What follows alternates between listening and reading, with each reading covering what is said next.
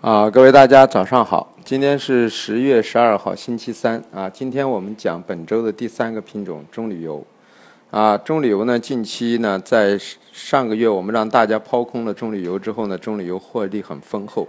那么近期中旅游的反弹呢，有几个因素：一就是马币的贬值；二呢，预期呢，啊，马来西亚中旅游有减有一部分减产的预期啊，所以造成了一些反弹。个人认为，这个反弹反而是很多呢抛空的机很很多一些没有做上或者啊做上之后呢仓位不够的人进行一个抛重新加仓抛空的机会啊，因为我们认为未来的格局呢啊不只是马来西亚，还有印尼，印尼的隐形的产量并没有公布出来。随着啊嗯十月以后呢，十一月、十二月当进入一个什么呢？油脂的一个需求的淡季，同时也是个产量的旺盛季节。对于棕榈油来说，所以在这样的情况，今年的啊拉尼娜的现象对棕榈油来说是丰收的啊。所以基于几个因素呢，我们认为未来棕榈油呢啊主格局呢还是从基本面来说啊，我们认为需求呢没有没有供货量大，产量的印尼的出现会打压这个市场，那么是下跌的。二呢，进入一个需求淡季也是下跌的。三呢，技术上也是下跌的。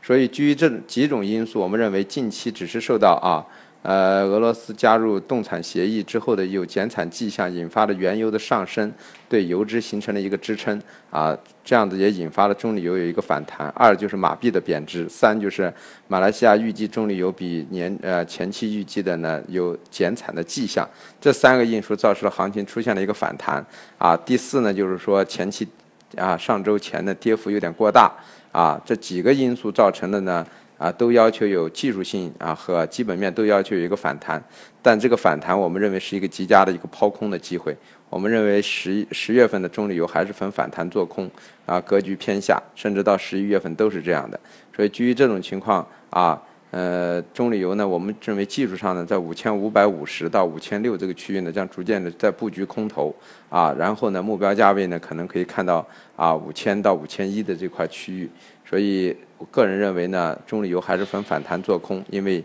啊，未来越往后推移呢，啊，最进入油脂需求的淡季，还有一个印尼的隐形的啊产量，都可能会对市场形成一个啊潜在的压制啊。谢谢各位。